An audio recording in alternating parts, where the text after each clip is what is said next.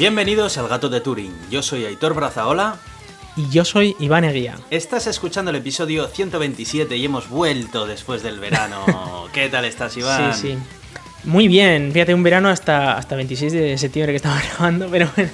Ya te es digo. verdad que, que hasta ahora es que estábamos aquí a, a 30 y pico grados, no había quien grabara esto. Sí, sí, sí, sí. Eh, nos ha costado nos ha costado arrancar, pero es que es verdad que ha estado haciendo unos calores importantes tanto allí como aquí y ya bueno, pues con la vuelta del mal tiempo creo que nos recuerda el tiempo que ya ha llegado el otoño y con el otoño Ya no se puede salir a la calle ni nada. con el otoño un montón de novedades, como por ejemplo tu nueva conexión a internet. Ya, por fin, ¿eh? ¿Quién iba a decir que aquí en el monte me iban a poner fibra? Yo hasta estaba a punto de, de apuntarme a Starlink, en plan de, yo que sé, da igual, me, me dejo de... me quito mi, mi telescopio, pero me apunto a Starlink. Joder, otra vez pidiéndole ayuda al Tito Elon para tu vida diaria, ¿eh? Si es que Pero, pero qué bien, qué bien. Fibra va súper bien esto, impresionante. No me, lo, no me lo voy a poder creer, o sea, eh, eh, es que yo creo que es la primera vez que coincidimos los dos teniendo fibra óptica, ¿no? Sí. Y es que te oigo súper bien, Aitor, parece que estás aquí al lado mío. Yo creo que desde, desde que el principio de este podcast no hemos tenido simultáneamente los dos fibra óptica nunca. Porque no. cuando tú tenías fibra en Bilbao, yo no la tenía. Cuando estuvimos allí, ninguno de los dos la teníamos. Luego, cuando yo me volví, yo la tenía y tú no. Bueno, en fin, o Sí, sea sí. que Ha costado, ha costado. ha costado. Pero eh, aquí, en el único momento en el que conseguimos eh, escucharnos bien, como para hablar y para responder a tiempo y esas cosas, fue cuando estábamos los dos en persona, uno Ya, delante del ya, otro. es verdad, ahí, ahí la latencia era nula. La única era implícita en nuestro cerebro. Sí, sí, sí. Y, y por fin ahora ya la cosa va bien. Y es que además no solo eso, es que podemos estar grabando, pero podemos tener la tele puesta, podemos estar descargando algo a la vez. Es impresionante. Esto es eh, banda ancha para todo el mundo. Sí, sí, sí, sí, es una, es una pasada. Eh, bueno, han pasado un montón de cosas, la verdad, durante todo este tiempo. Eh, tenía, tenía muchas ganas de grabar y en- entre ellas también hay un documental que se ha publicado en Netflix que he estado escuchando hablar acerca de él durante estos días. Y yo sé que tú lo has visto porque me has dicho antes de empezar la Sí. grabación. Me gustaría conocer un poco tu opinión. Sí, sí, sí. Se llama The Social Dilemma en Netflix. Eh, bueno, básicamente es eh, sobre el mundo de las redes sociales, ¿no? Y, y cómo funciona eso en realidad y qué es lo que está provocando en la sociedad. Y la verdad es que es una maravilla de documental. Eh, estuvimos viéndolo en casa y la verdad es que yo había cosas que sabía y cosas que no. Pero eh, la sensación que te da es voy a quitar la fibra óptica mismo, casi casi. me, vas a ir de internet, ¿no? Y, y la verdad es que está muy, muy, muy bien explicado, muy bien explicado. De verdad que todo el mundo lo puede entender muy fácilmente. eh, y además cuenta con testimonios de gente que trabaja allí.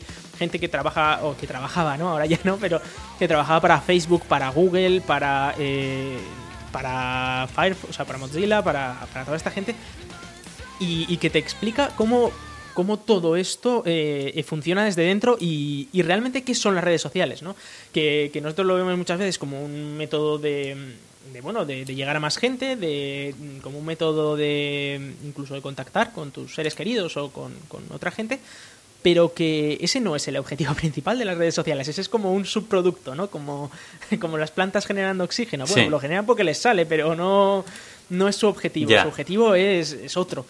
Y, y bueno, pues viendo eso también, eh, además hay algunas situaciones en el documental que me recuerdan mucho a algunas polémicas que tuvimos nosotros aquí en nuestro podcast, ¿no? Me, me acuerdo que con, con el coronavirus hubo un momento en el que mm, eh, dijimos algo así como que las medidas de, España eh, en su momento, eh, en, abril, eran mucho más fuertes que las medidas, otras medidas europeas y que eso nos parecía bien.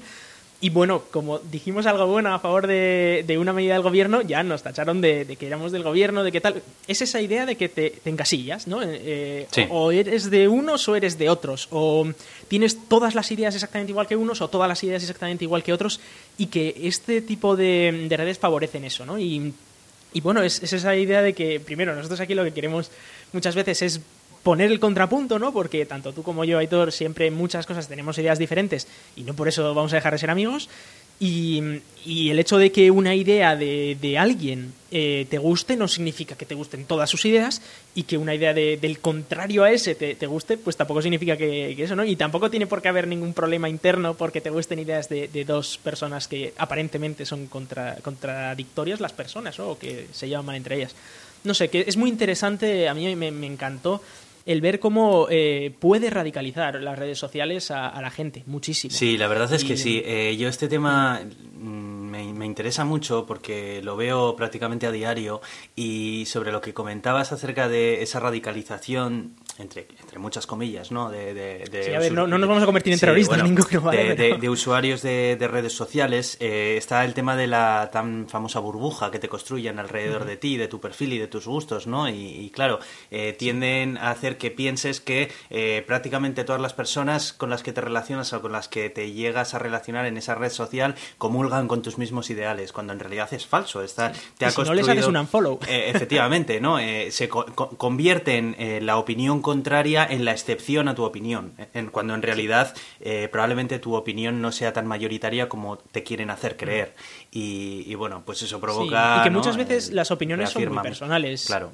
Que al final tú puedes tener una opinión que tú puedes intentar sintetizarla con palabras y que parece como muy clara, ¿no? Pero, pero en realidad siempre tiene matices, siempre es como, bueno, sí, yo opino más o menos lo mismo que tú en esto, pero hay una cosita que igual es diferente, otra cosita que tal. Entonces, al final, yo no creo que exista una opinión que, que pueda ser llevada por mucho más de una persona. Sí, y luego también está el otro tema que has mencionado por encima de que supuestamente eh, la idea es de, de, unir a las personas, ¿no? De, es lo que siempre le encanta repetir a Facebook cada vez que salen hablando en público, que su idea es conectar a las personas. Pero cuando en realidad estáis todos sentados en una mesa llena de amigos y hay dos personas que están metidas en Facebook, ¿a ti no te parece que esas personas estén conectando mucho contigo, a pesar de estar sentadas al mm. lado tuyo. ¿no? es un ejemplo muy así, pero eh, que no siempre... Que, que, no, el, fin último de, conectar a las personas eh, no siempre ni se produce de esa forma ni, ni como, ni como debería ser. Vaya. Sí, sí, al final, eh, obviamente en estas redes sociales muchas veces encuentras gente que, es más afín a ti o no en los pensamientos, ¿no? Y, te hace pensar que, bueno, que tú solo te tienes que relacionar con gente que es afín a ti, ¿no? Y, y no, no tiene... No Porque tampoco eres raro, ¿no? Porque prácticamente toda la gente que ves en esas redes sociales es prácticamente como tú dices, no, lo que pasa es que los están dirigiendo hacia ti. Claro, exacto. Y, es, es impresionante. Y luego está el tema de del cómo funcionan por detrás, ¿no? Y, el por qué. O sea, eh, porque esto al final también es como un subproducto, ¿no? El, que, el que ocurra esto es al final, el objetivo es que tú estés en la red social, ¿no? Y, tú vas a estar más tiempo si escuchas más gente que apoya tus, tus ideas o que tal. Entonces, eh, o que te hace likes, eso te, hace sentirte mejor, ¿no? Y, bueno, al final es todo un bucle. Y, y, está muy bien, os lo recomiendo, creo que es así como una hora y media, o sea, si tenéis una hora y media libre eh, os recomiendo mucho que lo veáis y que eh, no estéis atentos a las redes sociales mientras lo veáis porque es, cada minuto de ese, de ese documental es oro puro ¿eh? y, se aprende un montón sobre, cómo Es una pena que en documentales como estos no se distribuyan en medios de, de distribución más populares, ¿no? Porque siempre tengo la misma sensación que cuando sale un documental tan bueno como estos dentro de Netflix, que ya de por sí pues es un ámbito más techy, ¿no? La gente que tenemos cuenta de Netflix y tal, y al final no acaba llegando, yo creo, hacia las personas a las que más les podría surtir efecto eh, la reflexión que plantea este tipo de cosas, ¿no? Creo que lo vemos, por ejemplo, tú o yo, y nos parece muy interesante, pero porque a nosotros nos mola este tema, realmente. Nosotros, eh, es en plan, dame más de esto, ¿no? Que es lo que me gusta. Esto es eh, polémica del mundo tecnológico que, que a mí me gusta, me mola y tal, pero nos olvidamos de que realmente esto le afecta a muchísimas más personas que no se sienten atraídas por la tecnología, que es precisamente a aquellas personas donde más, mm, yo creo, efectos nocivos tienen las redes sociales y que jamás llegan ni se llegan a tropezar con documentales como estos que les hacen abrir un poco los ojos hacia lo que están sufriendo o sintiendo, ¿no? No sé. Em, por eso, me gustaría que este tipo de, documentales se pusieran más en cadenas de televisión donde mm, los puede ver gente que no esté tan relacionado con el mundo de Internet. Yo creo que mm. serían muy útiles y le abrirían la mente a muchas otras personas. Pero bueno. Sí, la verdad es que en cualquier caso, si lo podéis ver con más gente, es bastante chulo, porque también compartir la, la visión de cómo lo, has visto con, con otra persona es, es, muy útil, porque cada persona lo ve de manera muy diferente este documental, ¿no? Eh, pues yo, por ejemplo, lo veo desde el punto de vista tecnológico, ¿no? Y, y empiezo a pensar a ver cómo se puede solucionar esto o lo que sea. Pero otra persona igual lo ve desde el punto de vista de que, bueno, pues eh, yo qué sé, no uso un poco WhatsApp todos los días, ¿no? Para comunicarse, comunicar con los amigos y luego leo un poco Facebook. Y, y, desde ese punto de vista luego te das cuenta de cómo funciona por detrás y dices, ostras, esto me está llevando, ¿no? A, a poco a poco usarlo más, a, a dejar un poco todo de lado y, y bueno, al final es está muy bien ver puntos de vista diferentes en, en esto. Sí. Bueno, pues eh, yo creo que sin más dilación mm, vamos a ir eh, diciendo los métodos de contacto y, comenzando con el podcast, ¿no? Porque tenemos un montón de cosas de las que hablar. Tenemos un montón de cosas, así que empezamos eh, por deciros dónde nos podéis encontrar, ¿no? nos podéis contactar por Twitter en El Gato de Turing, una de estas redes sociales que comentábamos. Nos podéis mandar un email a contacto arroba elgatodeturing.com o también tenemos página en Facebook. Y eh, tenemos como patrocinador a Euska Digital. Eh, lamentablemente Pogiro ya, ya no es un patrocinador porque ha caído. Eh, y bueno, nos podéis escuchar en Evox, en Apple Podcasts, en Google Podcasts, Spotify y en un montón de sitios más. O sea que no, no hay excusa para no escucharos y además si os suscribís pues os llegará la notificación de cuando publicamos un nuevo episodio. Además salimos en la radio Euska Digital los martes a las 7 de la tarde y pertenecemos a la, ciencia a la comunidad de ciencia creativa Escenio, que pertenece a la Cátedra de Cultura Científica de la UPV. Y además Escenio se ha hecho bastante famoso este verano y esta pandemia, ¿no? con un montón de, trabajo que han hecho. Así que... Yo soy Aitor, arroba cronosnhz en Twitter. Y yo soy Iván, arroba Razican en Twitter. Vamos con las noticias. Bueno, pues empezamos con una eh, que me ha llamado a mí mucho la atención, no tanto por, por la importancia que tiene la noticia, sino por lo que ha causado, el revuelo que ha causado a su alrededor. Y bueno, la noticia dice así, Linux reemplazará términos como master o slave o whitelist y blacklist. Esto eh, viene pues principalmente por, protestas de, la comunidad negra y a causa también de, todo este revuelo que ha habido este año con el Black Lives Matter, que básicamente lo que decían era que estos, estos términos de master slave o whitelist y blacklist hacían referencia a eh, los maestros y los esclavos que había en su día eh, en contra de, los negros, ¿no? Los negros eran los esclavos, los blancos eran los, maestros, o los whitelist y blacklist que hacían referencia a eh, que si estabas en una lista de blancos podías entrar en ciertos sitios, pero si estabas en la lista de negros, pues no podías entrar en ciertos sitios, ¿no? Y esto que como tal, pues personalmente mi reacción fue como, vale, pues, pues bueno, si está más a gusto, pues, pues bueno, pues adelante. Y si no, no es un trabajo brutal, ¿no? Digamos, eh, el esto, pues está, está bien. Eh, no pasa nada. Pues llevó un revuelo de crearse como dos grandes bandos, ¿no? Aquellos que decían, eh, pues que esto está muy bien y es extremadamente necesario porque si no la gente se siente muy herida y los que decían que esto es una chorrada y ni de palo podemos estar implementando esto y gastando dinero y gastando tiempo en hacer esto.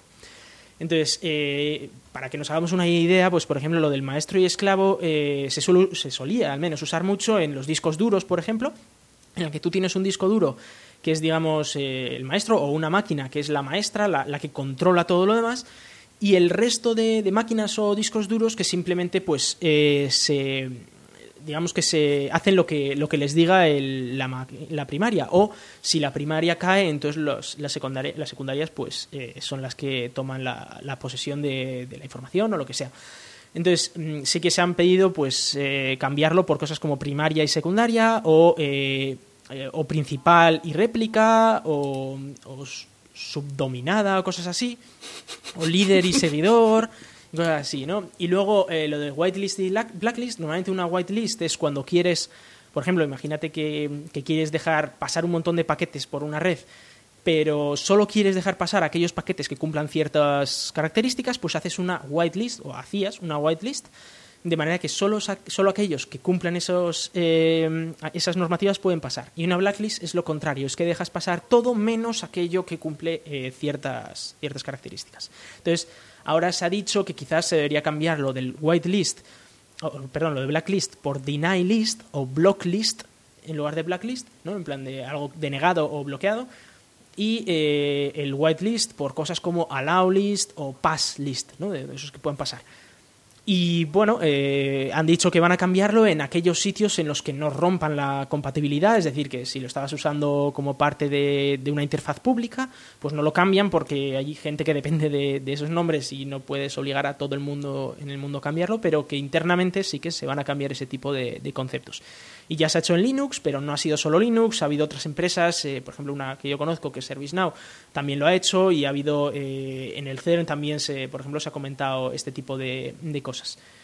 Y luego aquí viene pues el debate, ¿no? De, si esto es interesante o no. No sé tú, Aitor, qué, A ver, yo me posiciono claramente en el segundo grupo de personas que has mencionado que, tienden a pensar que esto, mm, la verdad es que no, no se sustenta del todo en... Vamos, que, por decirlo mal y rápido, que es una chorrada, a mí me parece. Creo que el lenguaje eh, atiende más a, unos fines de, de comunicación eh, más que a, pues, eh, a cosas como estas, ¿no? O sea, creo que si el término blacklist o whitelist ya se ha, se ha implantado dentro de la, la, jerga informática para determinar determinadas cosas, eh, creo que sinceramente es un error pensar que cualquiera de estas palabras hacen referencia a la discriminación racial y no sé qué historias. O sea, a ver, creo que hay determinadas palabras, hay determinadas expresiones que eh, cuando pasa el tiempo trascienden lo que significaban inicialmente. Y luego aparte que tampoco son palabras que signifiquen directamente discriminación racial. O sea, son palabras que no tienen relación con eso, pero que en un momento de la historia eh, han tenido principalmente esa acepción, pero ahora vivimos en otro momento de la historia totalmente diferente. Sé perfectamente que no se ha erradicado la discriminación racial, no soy ingenuo, pero mm, no sé hasta qué punto podemos llevar esto. Cada 20 años tenemos que hacer una revisión del lenguaje por si hay alguien, hay alguien que se siente ofendido porque alguna palabra que no le representa directamente a él específicamente ha tenido relación con algún evento o suceso de esos 20 años atrás que sí que le haya perjudicado. Eh, no sé, creo que no podemos vivir en un constante reevaluación de términos eh, genéricos, siempre hablando genéricos, eh, que hayan podido estar relacionados con cualquier, con cualquier caso de este, de este tipo. A mí, sinceramente, me parece que hay otros temas, hay otros asuntos que son muchísimo más importantes por la cantidad de, de personas y colectivos en las que afectan que palabras como estas de un ámbito tan específico como el de la informática, que yo creo que ninguno de los que alguna vez hemos añadido una dirección IP a la, blacklist de un firewall nos hemos parado a pensar que estábamos metiendo ahí a una persona negra o siquiera se nos pasó por la cabeza una persona negra eh, en cualquier tipo de, de, pensamiento siquiera. o sea, español de lista negra o lista blanca, ¿no? Exacto, o sea, no sé, yo creo que ya es que hace tiempo que lista negra o lista blanca se, se desvinculó de la acepción de discriminación racial que muchas personas están. Tiendo a pensar que muchas personas que mm, han votado por este tipo de cambios no tienen una relación con la informática como la que tenemos tú y yo, porque es que yo creo que a ningún informático cuando le mencionas blacklist lo primero que le viene a la cabeza es un hombre negro, ¿no? No sé, creo yo. Bueno, yo, yo personalmente estoy un poco dividido porque, primero, esto es verdad que es el kernel de Linux, es decir, estamos hablando de gente muy informática, ¿vale? O sea, que esta gente sabe. Y también es que eh, esto ha venido de Estados Unidos, principalmente este movimiento, y sí que es verdad que en Estados Unidos la discriminación racial pues puede ser bastante llamativa. No sé, no sé compararla porque la verdad es que no estoy enterado de cómo es en Europa, pero eh, pero en Estados Unidos obviamente llama Sí, pero ¿hasta dónde ponemos el límite? Porque mira, black es un color. ¿Es algo negativo? ¿Debería eliminarse? No, no. Es un color, ¿no? ¿Y list? Es lista. Oye, yo pongo blacklist, pues no sé, ¿en qué momento aquí hay referencia a, una discriminación racial? Es, que no estamos hablando de Blackman List.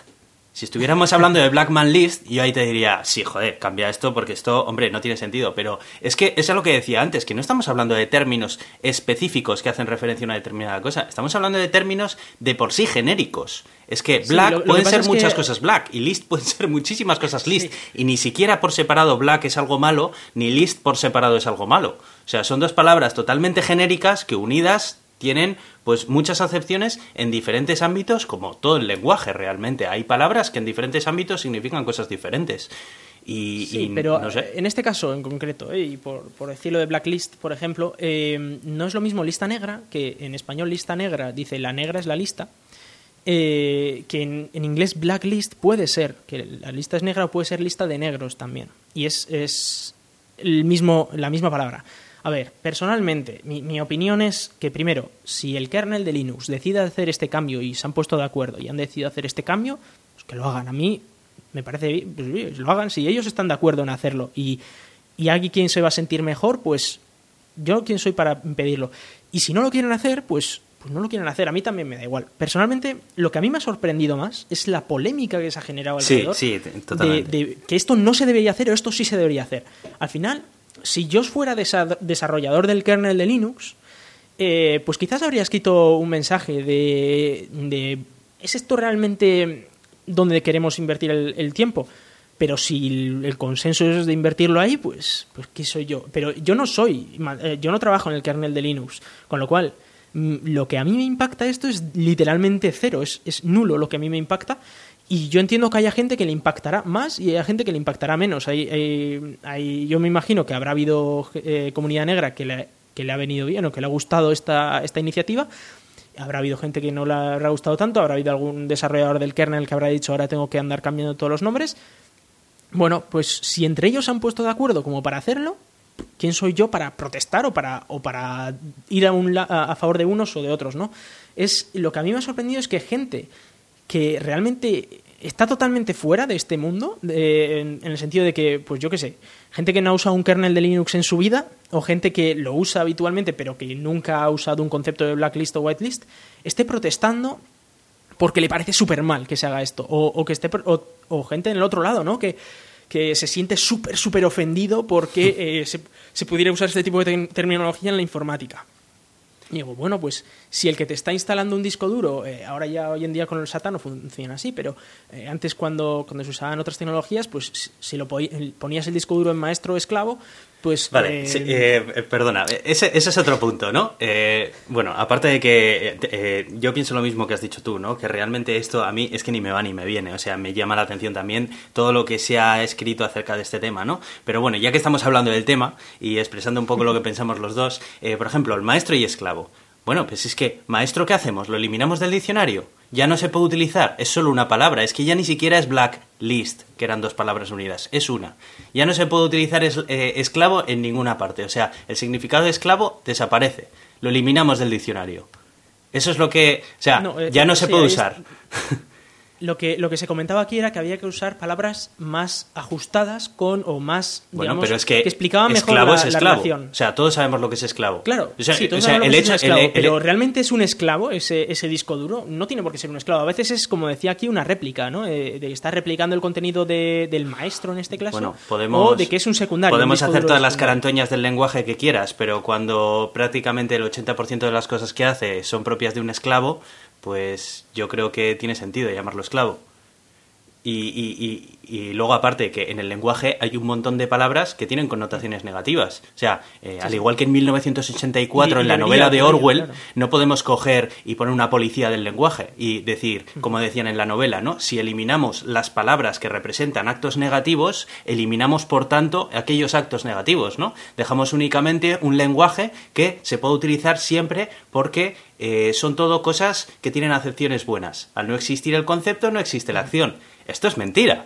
es que esclavo, pues eh, sí, tiene concepciones negativas, esclavo, pero existe eh, la palabra tenemos, necesitamos tener un concepto que lo represente, que, podamos decirlo. Y si, y si algo está actuando como un esclavo, pues está actuando como un esclavo. O sea, lo malo no es la palabra, es qué está ocurriendo para que eh, sea un esclavo esa persona. Por hablar de una persona. Pero es que si no, es que yo la verdad es que no le veo mucho sentido. Yo en ese sentido lo de esclavo, por ejemplo, si yo tengo un disco duro que es esclavo, eh, pues es que me da igual, porque es un disco duro, no siente, no, piensa. Entonces, si es un esclavo, pues es un disco duro, un esclavo. Pero el, concepto de esclavo, mm, mm, obviamente, si lo aplicamos a una persona, está mal. Una persona que es esclava está muy mal, sea negra, blanca o me da igual está mal que una persona sea esclava, pero el, que haya un disco duro que sea un esclavo no está mal. Luego eh, podemos debatir de si es correcta esa palabra, hay una palabra que eh, lo expresa mejor exactamente lo que hace ese disco duro, ¿no? Pero eh, de la misma manera, si, borramos, si dejamos de usar esclavo, el problema no va a ser que va a dejar de haber esclavos. a eso te voy. El problema va a ser que a los nuevos esclavos les llamaremos pues yo qué sé, eh, fuerza o yo qué sé, o trabajo forzoso, yo qué sé, no sé, le llamaremos de otra manera, pero no va a ser un esclavo. Y digo, pues, pues es que esclavo, que es precisamente ya una palabra que nos llama mucho la atención, dices, si esa persona es una esclava, ya dices, ostras, pues eso es malo.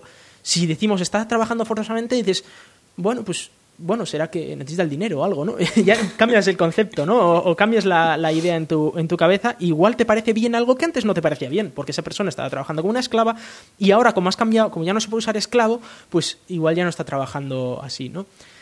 No sé, eh, personalmente, en fin, si han decidido hacerlo, pues adelante. No creo que sea útil cambiar ese tipo de palabras. Eh, bueno, si se cambian, se cambian, pero que no, no le veo tampoco Sí, totalmente. O sea, yo pienso, yo ahí pienso igual que tú, ¿sabes? O sea, a ver, a mí no me va a cambiar la vida esto y realmente, bueno, pues si ellos lo han decidido, por eso es un proyecto abierto, conjunto y colaborativo.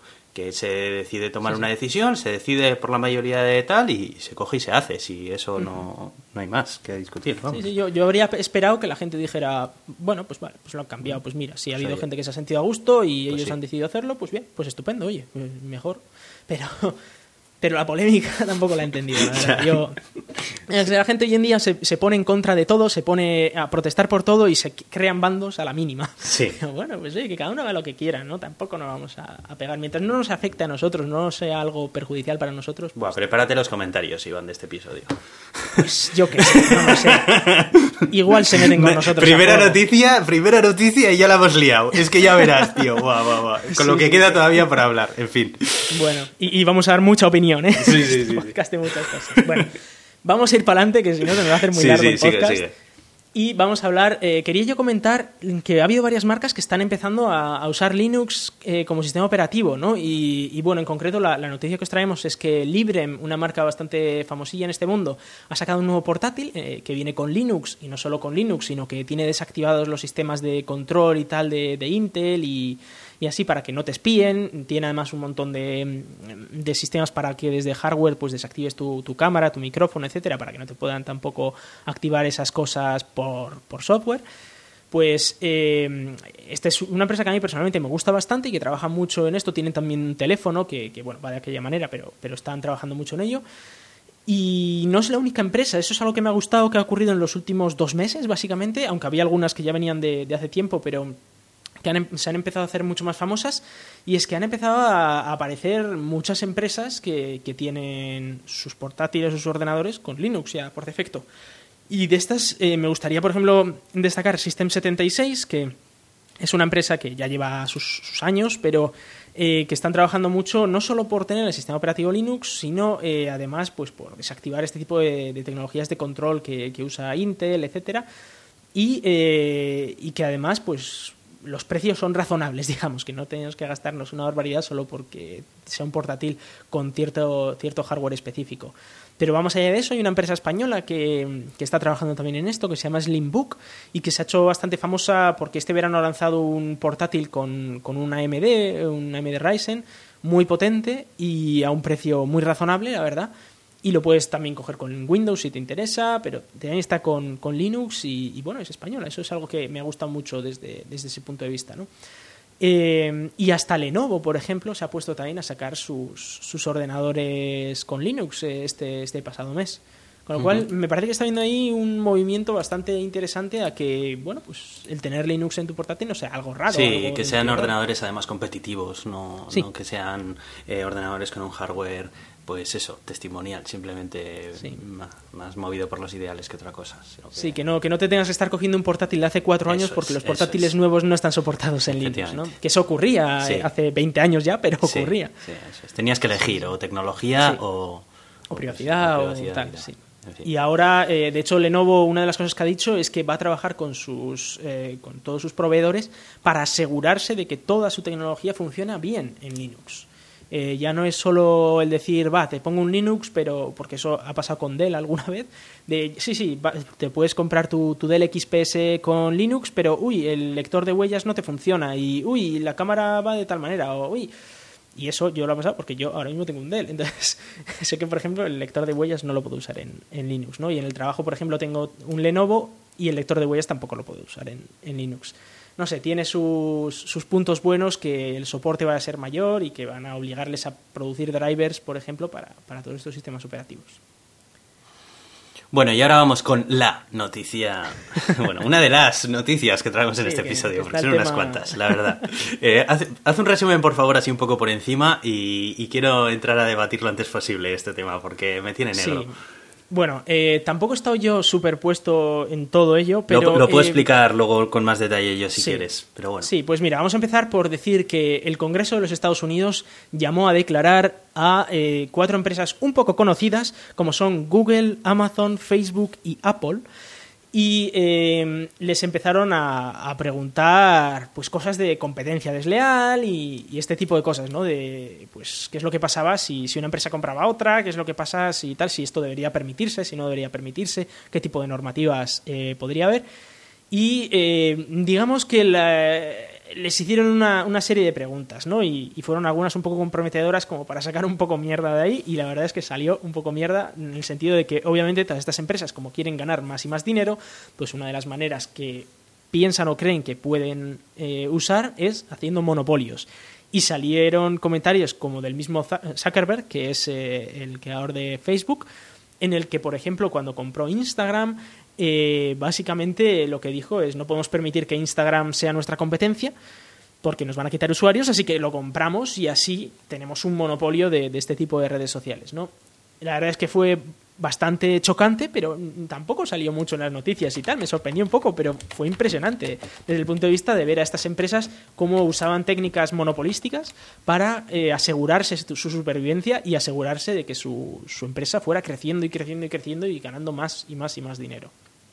Luego de ahí eh, se ha hablado mucho de Apple, porque en la App Store de, Apple, si no estoy yo muy equivocado, eh, Apple cobra un 30% a los desarrolladores de cada venta que se haga eh, a través de, la plataforma. Es decir, que si tú pones tu aplicación a 10 euros, pues 3 se los lleva Apple y tú te llevas 7.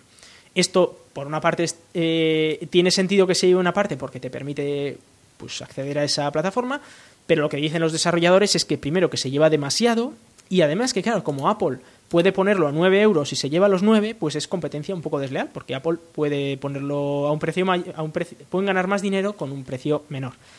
Eh, más allá de eso, si, si una aplicación decide, por ejemplo, tener su- sus propios pagos internos, tienen que usar la plataforma de Apple y dejar que Apple se lleve otro 30% de cada uno de los pagos internos que tiene esa aplicación.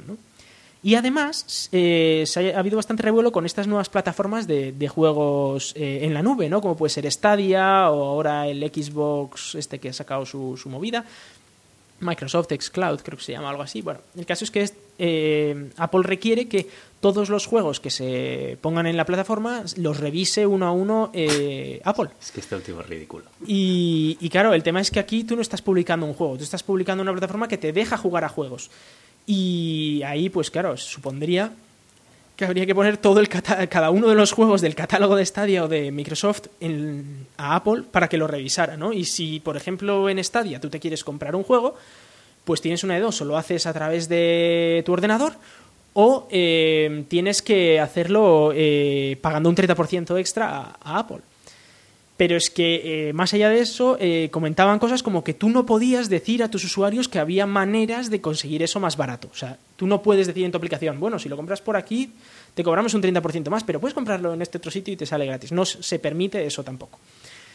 En fin, eh, un jaleo importante que esto también eh, ha sacado a la Unión Europea, ha hablado, la Unión Europea ha dicho que está viendo mucho, muchas técnicas monopolísticas y que igual hay que empezar a subdividir las empresas que eh, llegan a Europa en el sentido de que, por ejemplo, pues haya un Google España, un Google Francia, un Google Italia, un Google tal, pequeños Googles que cada uno trabaje en una región concreta y pague sus impuestos en esa región y que no permitan hacerse más y más grande a estos conglomerados empresariales brutales que, que luego pueden usar este tipo de técnicas, ¿no? Y que, bueno, en todo esto pues han salido bastantes empresas eh, que o se han ido directamente de la, del Apple Store, como era Epic Games con el juego este Fortnite, que se hizo muy famoso y no sé, creo que sigue siendo bastante famoso, se fueron del Apple Store, les echó Apple porque decían que no querían pagar ese- esa tasa, eh, pero luego se han unido también otras como Spotify, Basecamp y otras más para protestar, para denunciar, digamos, este tipo de tasas. Y en todo este barullo, pues ha habido un montón de denuncias de un lado para otro, que si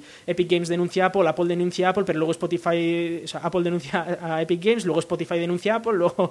Bueno, y en todo este barullo, pues Facebook también ha sacado su noticia de que, por ejemplo, eh, si quieres usar eh, las Oculus, las nuevas Oculus, tendrás que tener una cuenta en Facebook.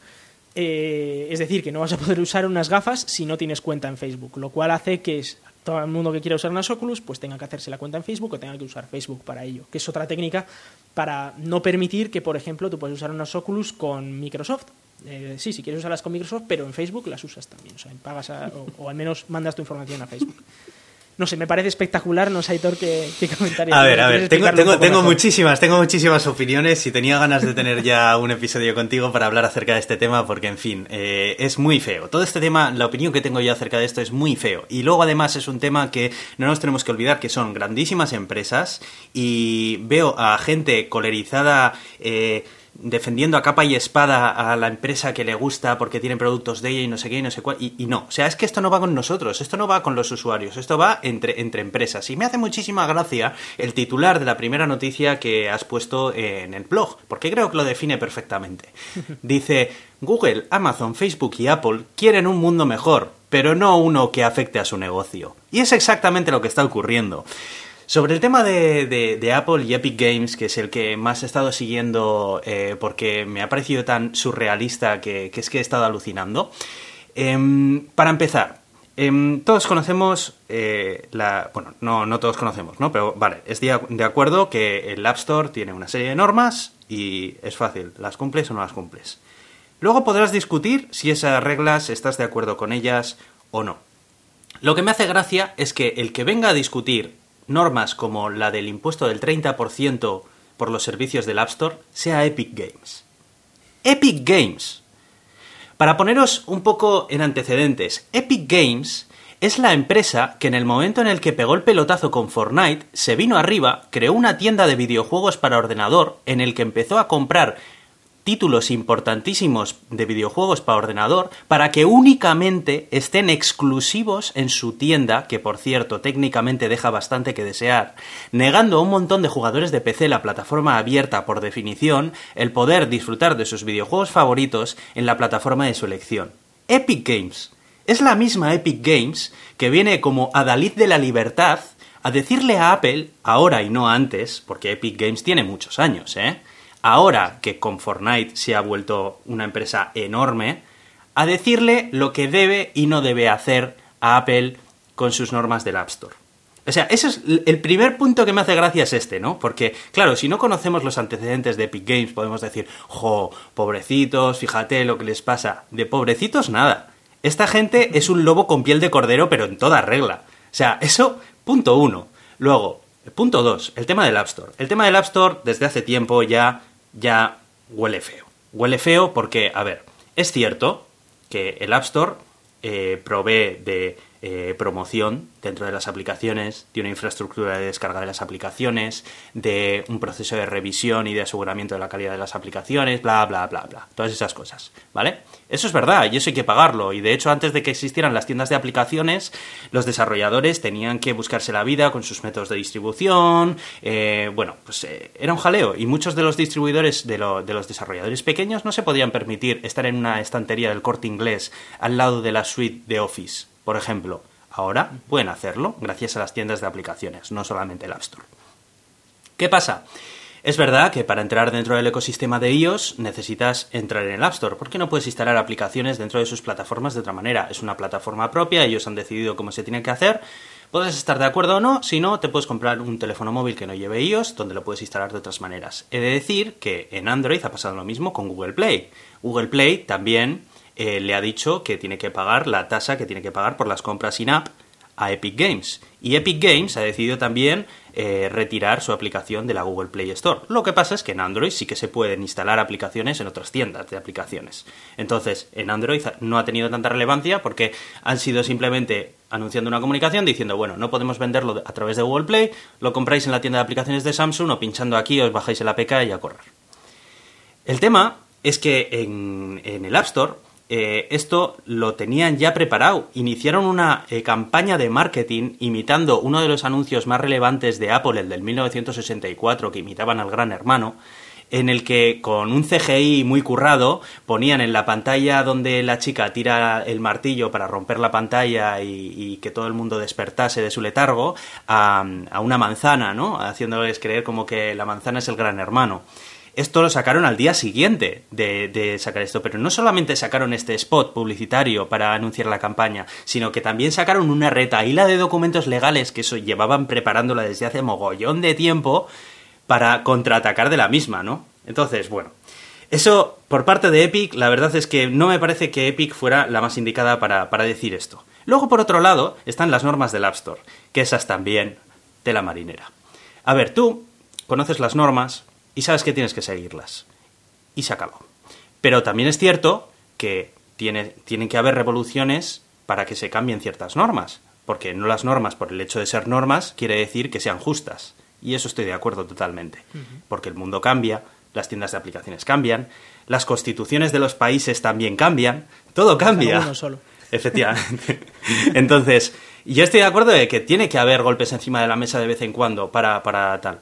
Y por ejemplo, el, el impuesto de las compras in-app del 30% del App Store es un impuesto que se puso en un momento totalmente diferente. Acababan de nacer las tiendas de aplicaciones. El App Store era la primera tienda de aplicaciones.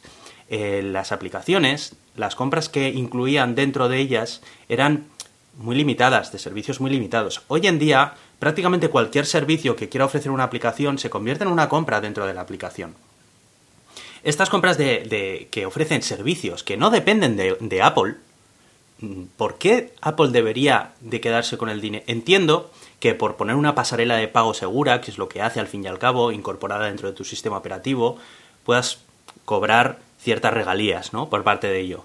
Pero un 30% de verdad, un 30% que es el mismo 30% que tiene que pagar una aplicación que lo que hace con esa compra dentro de la aplicación es descargar de los servidores de Apple una extensión para que tenga otra funcionalidad, tiene que pagar lo mismo que una compra dentro de una aplicación que lo que hace es habilitar un servicio externo como por ejemplo Netflix, que no depende para nada de Apple. Los dos, esos dos usos tienen que pagar lo mismo. En uno está incorporado los servicios de, de computación de Apple y en el otro no podremos empezar a discutir a ver si en el que utilizan los servidores de Apple es justo un 30%, un 15%, un 10% o yo qué sé qué. Pero está claro que Apple ahí no hace el mismo trabajo. Apple no hace el mismo trabajo eh, autorizándote a que utilices el servicio premium de Spotify que descargando una extensión de una aplicación de sus propios servidores. No lo hace. Y, y bueno, luego está el tema de en qué situación se quiere ver Apple vale que, bueno, pues Apple puede decir, estas son mis normas y si no quieres, te vas. Pero, ¿de verdad quieres estar ahí? O sea, ¿de verdad quieres verte en un, en un dilema tan feo? Está, están viendo que cada, cada vez más las aplicaciones consumen servicios que no dependen de ellos y que tienen que estar dentro de nuestros sistemas operativos. ¿Realmente ellos quieren seguir haciendo cumplir esta norma a capa y espada? O sea, ¿realmente te quieres ver en esa yo creo que es feo, yo creo que eso no es algo que le convenga a Apple. Em, porque, porque al final a los usuarios les da igual. Yo mm, lo que quiero es poderle darle un botón y poder hacerlo. O sea, a mí que de repente yo no juego a Fortnite, pero si o jugara a Fortnite me dijeran de repente que pues no puedo jugarlo en mi iPhone, yo diría, pues yo no quiero un iPhone. yo lo que quiero es jugar a Fortnite, ¿me entiendes? Eh, eh, ¿De verdad Apple se quiere ver en eso? ¿De verdad Apple quiere poner a los usuarios en contra de los desarrolladores? Porque a mí eso me parece muy, muy feo. Porque no se olviden que el App Store es el App Store gracias a los desarrolladores. O sea, no creo que sea una buena jugada poner ahora mismo a los desarrolladores en tu contra. Por mucho que tus normas sean muy claras, que sí que lo son, de acuerdo. Pero realmente, o sea, las normas están también para revisarlas cada vez en cuando. Han pasado ya, ¿cuántos años han pasado? Más de 10 años desde que nació el App Store. ¿De verdad más de 10 años las normas son iguales? Sé que hay normas del App Store que han cambiado. Esta no. ¿Por qué no? ¿De verdad necesita tanto dinero Apple? O sea, es que sí, es la, es la compañía con el índice bursátil más caro del mundo. O sea, es que... Bueno, ahora lo han dividido por cuatro. Bueno, ¿de verdad necesitas más dinero? O sea, ¿necesitas más dinero de esto? Es que me parece ridículo. Sinceramente, tampoco creo que lo hagan por el dinero, porque es imposible que... O sea, me parecería muy mezquino y muy estúpido por su parte. Yo estoy convencido de que en el departamento financiero de Apple tienen a las mejores mentes brillantes de las finanzas como para darse cuenta de que esto no es un buen negocio. ¿Por qué a la larga no es un buen negocio? Porque al final la gente opta por no, no estar ahí. Y te pasa lo que le pasa a BlackBerry, que se queda sola bailando en el baile. Aquí eh, hay, hay varios, varios temas, ¿no? Uno es ese, el tema de si Apple realmente quiere o no quiere hacer esto, o le sale a cuenta o no le sale a cuenta. Imagino que ahora le estará saliendo cuenta hacerlo, porque si no lo habrían cambiado. Pero mm, quizás a lo largo pues no le sale a cuenta, ¿no? Eh, luego está el otro problema, y es que, quieras o no, vivimos en una sociedad capitalista. Y, esto todos los años tienes que aumentar las ganancias. Eso es así, o sea, es como funciona. Si no, pues ya los inversores se enfadan contigo, te bajan la oración y esas cosas, ¿no?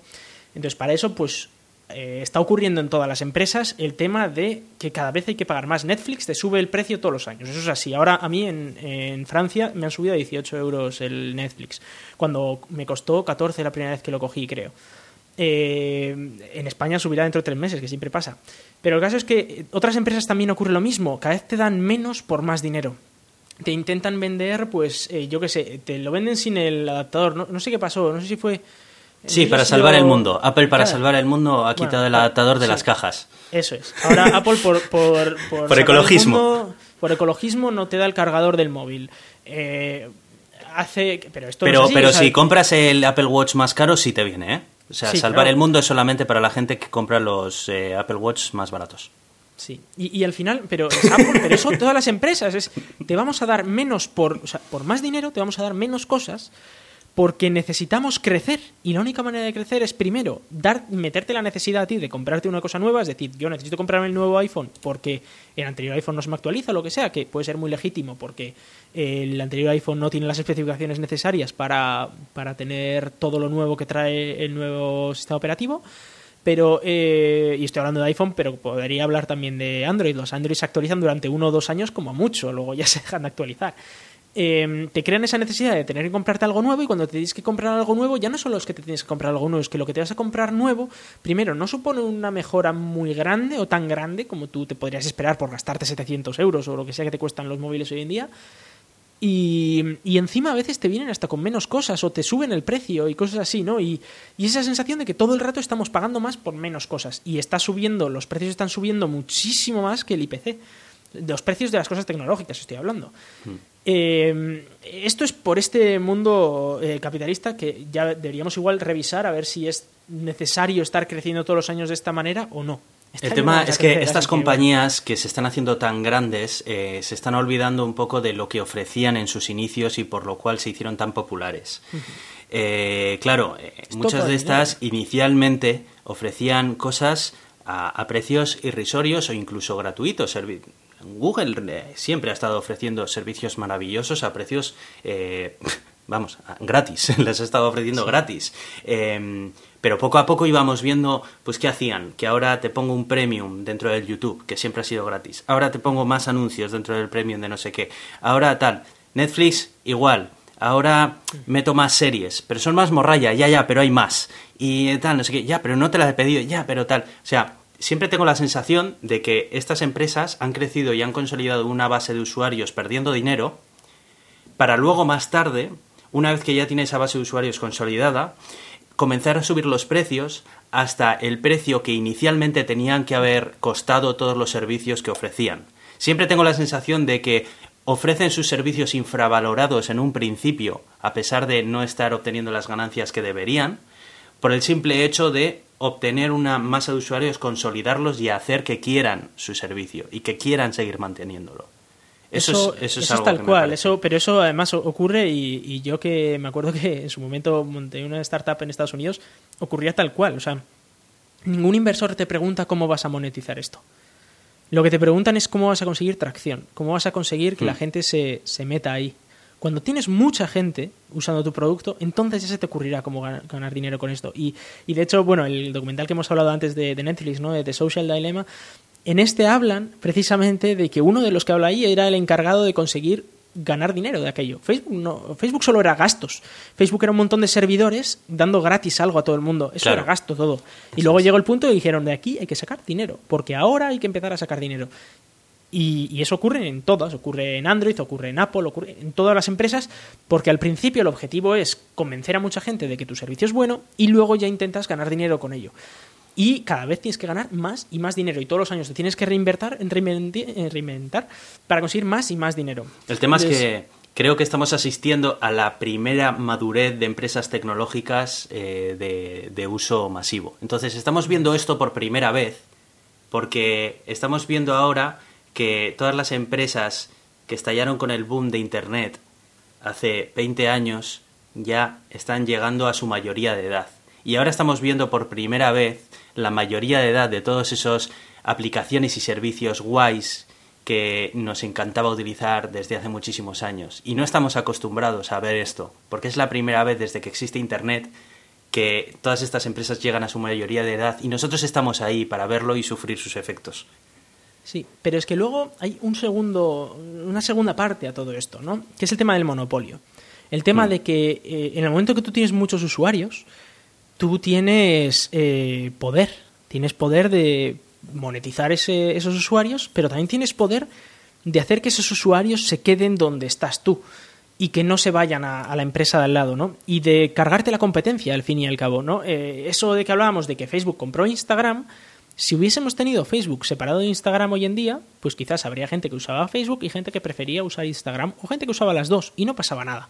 ¿Qué es lo que pasa? Que Facebook vio que ahí podía perder dinero y podía perder poder dentro del mundo de las redes sociales, con lo cual se compró Instagram, porque lo pudo hacer. Y, estamos viviendo este tipo de técnicas que al final, ¿qué es lo que ocurre? Que cuando tú vas a Internet, tú usas Google o usas Facebook y tampoco hay mucho más allá. Es decir, No sales mucho Apple más como mucho. Claro, no, o sea, no, tú usas Facebook, usas Google, usas Apple. Prácticamente casi todo el tráfico de Internet mundial está repartido entre Facebook y Google. Sí, está Amazon que controla los Y servidores Amazon. de muchas webs. Sí. También es verdad. Pero, claro, o sea, al final dices, eh, voy, a, voy, a, voy a contratar Netflix. Netflix, por ejemplo, ahora ya tiene sus servidores Edge, ¿no? Estos que están que son suyos. Sí. Pero, pero bueno, hay, hay unas pocas plataformas que son las que tú puedes usar que, que quieres, oye, que quiero usar una red social, pues puedo usar Facebook. Y dices, no, pero yo no quiero Facebook, quiero, eh, quiero chatear. Y dices, ah, pues puedes usar Facebook Messenger. No, no, pero que no quiero saber nada de Facebook. Ah, pues puedes usar WhatsApp, que también es de Facebook. Uf, pues entonces no, voy a usar Instagram. No, también es de Facebook. Dices, ah, no, pues entonces voy a usar otra cosa. Voy a usar el dúo. Ah, no, eso es de Google. Y dices, ah, pues venga, pues voy a usar otra cosa. Eh, hay algunos pocos como Zoom que todavía está creciendo y todavía no es de nadie. Pero pero en tiempo. general, de tiempo al tiempo, claro, o sea, siempre ocurre, va a ocurrir tarde o temprano. Y luego te viene el creador de WhatsApp diciendo, ay, es que no pensaba que Facebook lo iba a tratar así de mal. Venga, hombre. A ver, es Facebook, todo el mundo conoce a Facebook. Facebook lo que toca lo come. Es como, es como venderle tu empresa a Oracle. Sabes que eso va a ser una mierda. O sea, tal cual, es, eh, es lo que, es lo como se funda todo esto. Es, por- es por una dentro. pena porque muere la innovación, porque muchas empresas, startups, eh, mueren antes de nacer porque mm, se ven abocadas a que su funcionalidad es tan mínima, pero tan diferencial, que para cualquiera de estos gigantes le va a ser súper fácil o copiársela y hacérsela mejor o comprarles directamente y, y ya está. Es una pena que se hayan creado estos grandísimos tiburones en el océano de los servicios de Internet, porque ya es que no hay espacio para peces pequeñitos. Y los peces pequeñitos eh, son los que traen la frescura, la innovación. Ellos alguna vez también fueron peces pequeñitos. Y a todos nos gustó descubrir Spotify, que te lo instalabas en el ordenador y tenías música gratis y no sé qué, y YouTube y no sé cuál, pero, pero ya es que no, no dejan hueco para, para prácticamente nada, nada nuevo. Es una pena. Y, pensároslo vosotros, imaginaros que, porque esto me pasa continuamente, de que me viene gente diciendo que tiene una idea estupenda para crear una empresa. Y, y- y, bueno, es que ideas estupendas tenemos todos, sinceramente. Eh, todos se nos ocurren cosas chulas. Pero, eh, pero ese punto en el que dices, bien, vale, eh, eh, tengo una idea estupenda, esto buah, le vendría súper bien a, mogollón de gente y quiero sacar una empresa de esto. ¿Qué opciones tienes? Puedes montarte una, imagínate que es una aplicación web. Te montas una aplicación web, pues la tienes que poner en internet.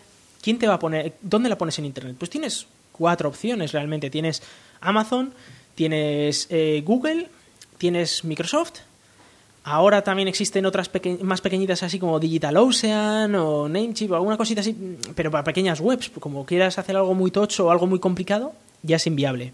Quiero una base de datos, ¿dónde voy? Pues tengo Oracle, porque si quiero la de Oracle, bien. Si no tengo la de MySQL, que también es de Oracle, o sea, que da igual. Oye, quiero vender una aplicación en la App Store, quiero que esa web se conecte con una aplicación y quiero vender esa aplicación eh, para Android y para iOS. ¿Qué opciones tienes? Pues o pago a Google, o pago a Apple, o pago a los dos. Antes existía también Microsoft, que también tenía su, su Windows Phone, pero bueno, eso lo dejamos de lado, ¿no? Eh, no tienes opciones, o sea, es o pago a Amazon, o, pago a todos, o sea, pago a Amazon, pago a Apple, pago a, Android, o sea, a Google, pago a, Microsoft eh, y, pago a todos esos para tener yo algún, una pequeña parte de todo lo que yo he creado, de esa idea tan estupenda que yo tenía para conseguir miles de usuarios, que es esa idea que me va a hacer rico, ¿eh?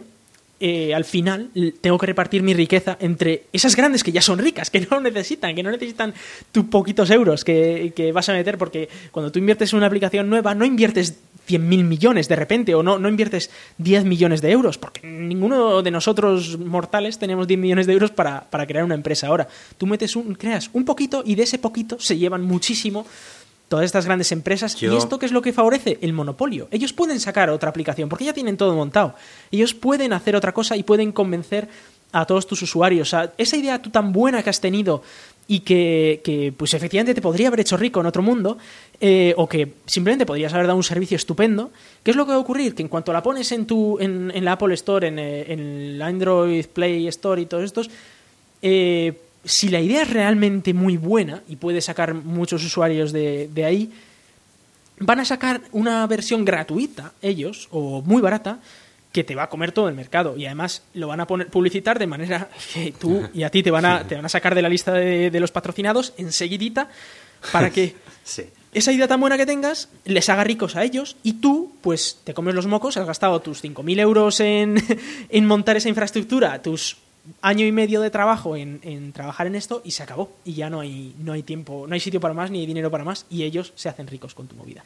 Con lo cual, es que eso em, son las técnicas monopolísticas que aquí se estaban, de hecho, debatiendo yo mucho, pienso, en el Congreso de Estados Unidos como Yo pienso que aquí la única salida que hay a todo esto es regulación. Regulación y regulación. Que los grandes poderes políticos se, se, pongan, se pongan a meterle caña a esto, porque es que ya son empresas tan grandes que los únicos que pueden hacer algo contra ellos son la Unión Europea, Estados Unidos, o sea, los gobiernos. Los gobiernos son los únicos que les pueden frenar un poco a, estos gigantes que ya se han hecho demasiado grandes.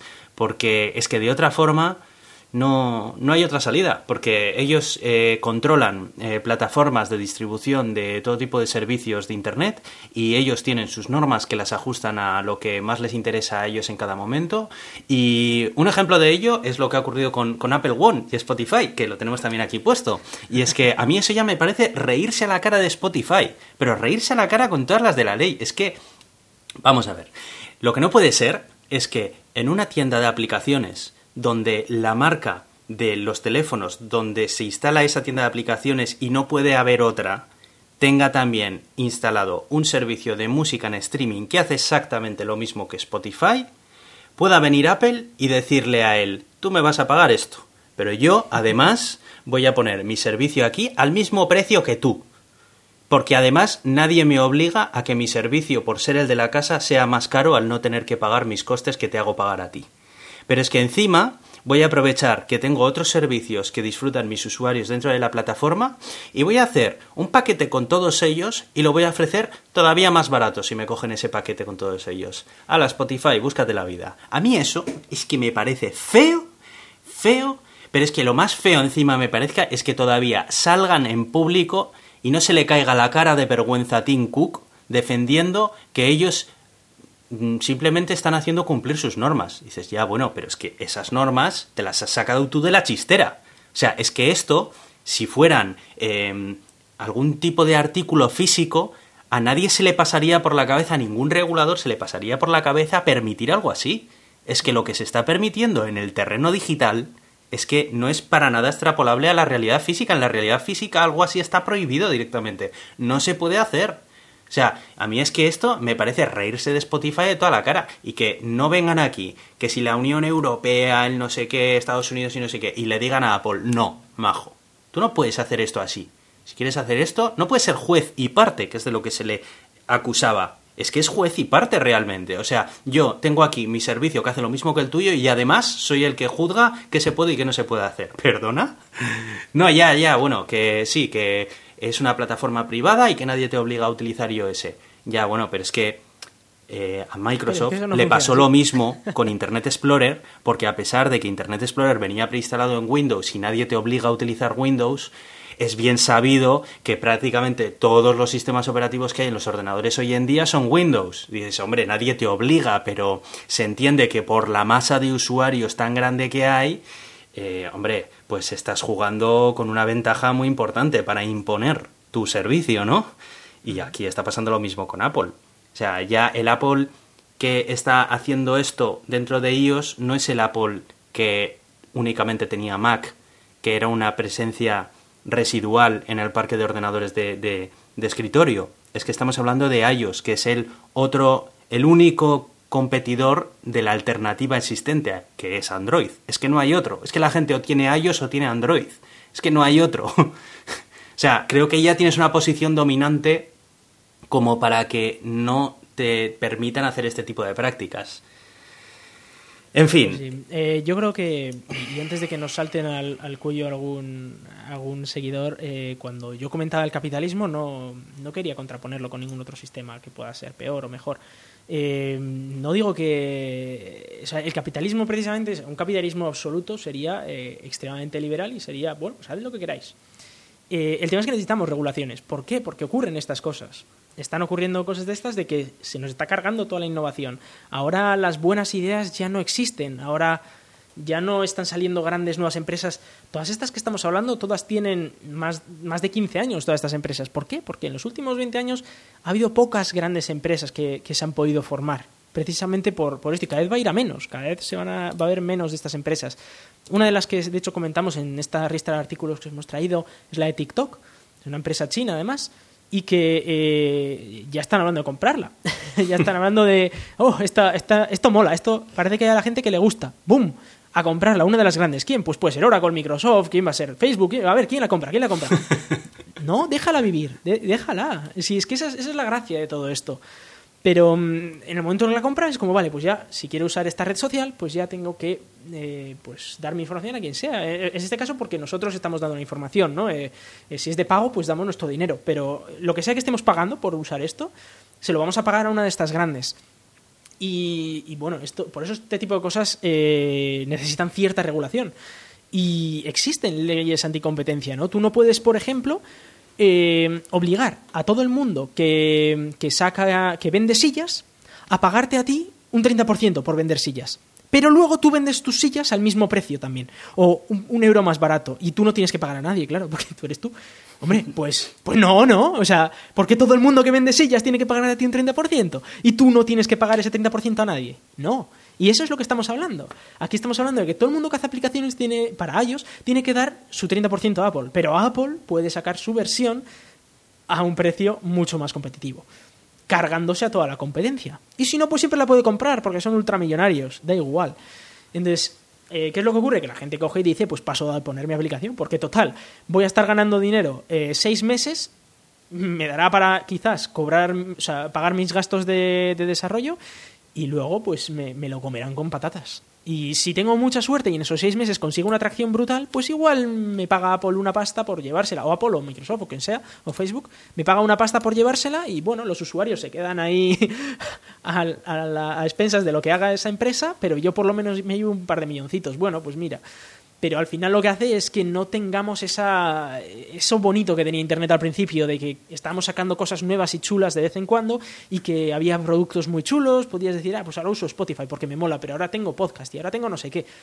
No sé, eso al final llega a un punto en el que matas toda la innovación y, te lo cargas. Te cargas la experiencia de usuario también. Pues sí, la verdad. pero te lo cargas. Eh, a mí me gustaría eh, también mencionar ya por último dos grandes adquisiciones que ha habido recientemente. La primera de ellas es Bethesda, ha sido comprada por Microsoft.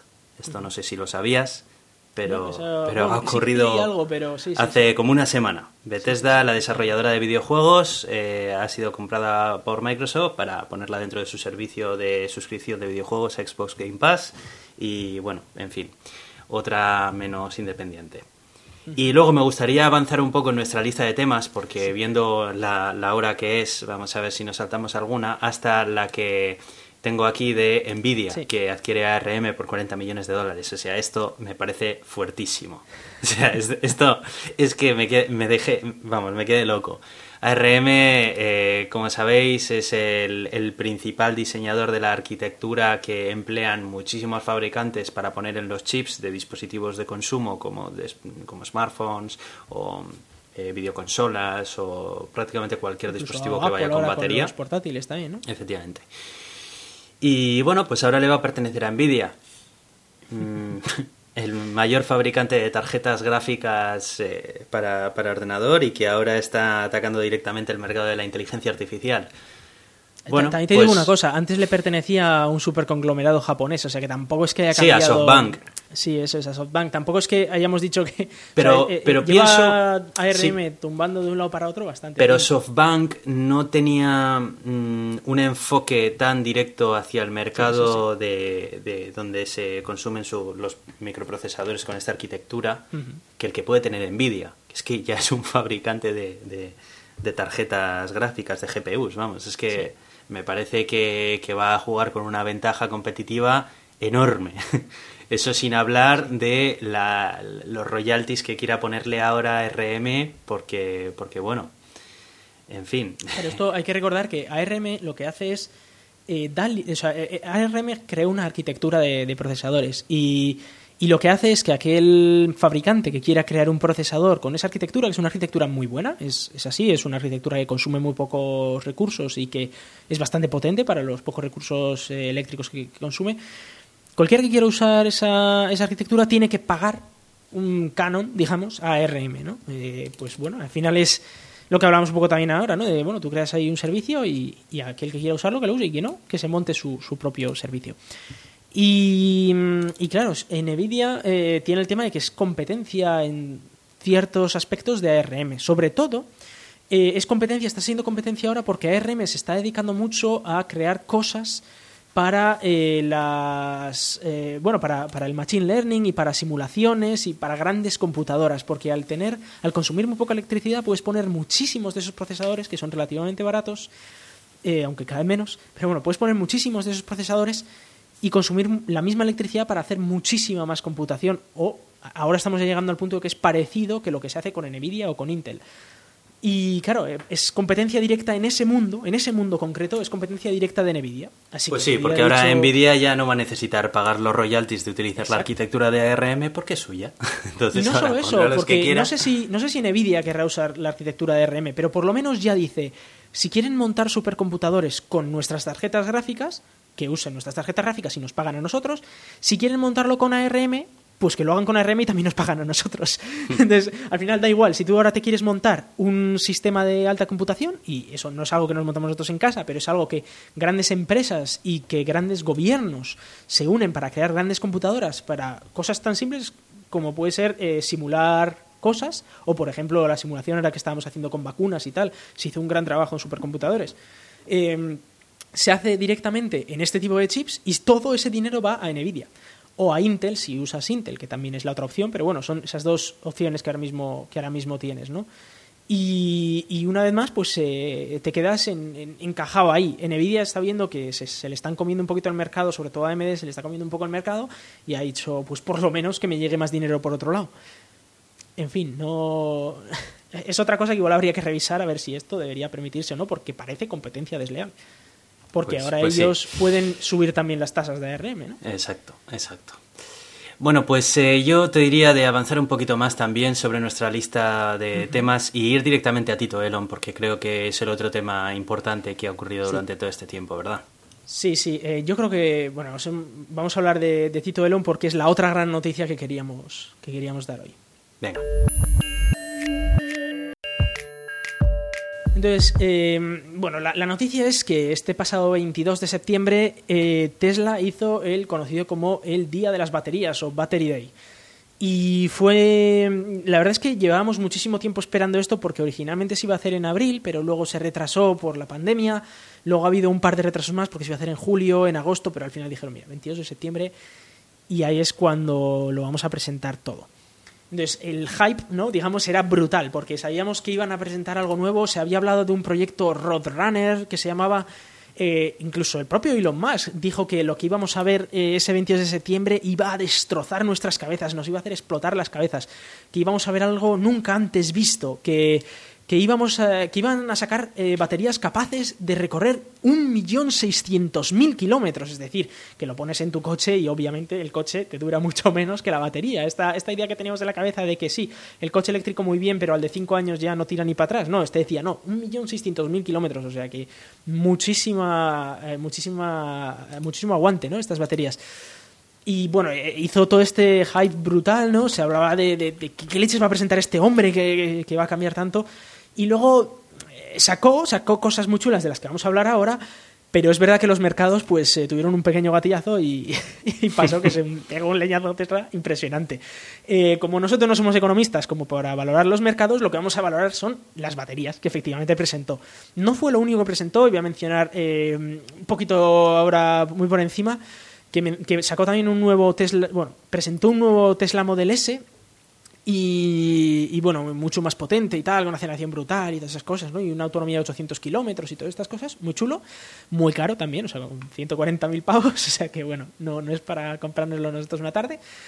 Em, pero, pero más allá de eso, lo que presentó fueron unas nuevas baterías. Y no solo unas nuevas baterías, sino un nuevo sistema de producción y un nuevo em, chasis para sus nuevos coches.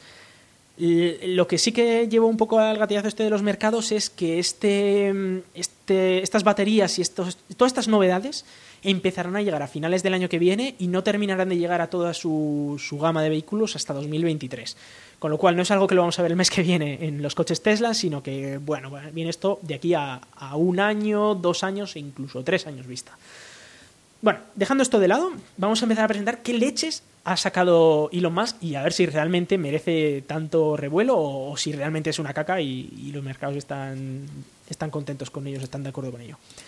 Eh, básicamente presentaba una nueva celda. Para que nos hagamos una idea, todos los coches Tesla eh, tienen una batería, ¿no? Eh, una batería enorme de 70 o 100 kilovatios hora y esta batería está hecha por un montón de pequeñas pilas o pequeñas baterías, pequeñas celdas, eh, que son pues como una pila AA más o menos, o sea, un poquito más grandes, pero básicamente para que os hagáis una idea son de ese tamaño. Lo que hacen es apilar todas esas pilas en módulos, en unos 8 módulos o así, y esos 8 módulos los ponen en, en la batería.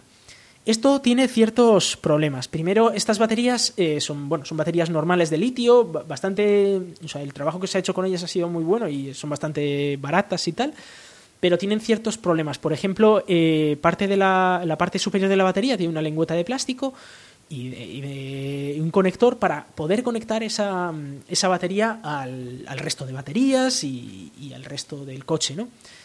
Eh, eso lo que hace es que un trozo de la batería pues, no se use para guardar energía.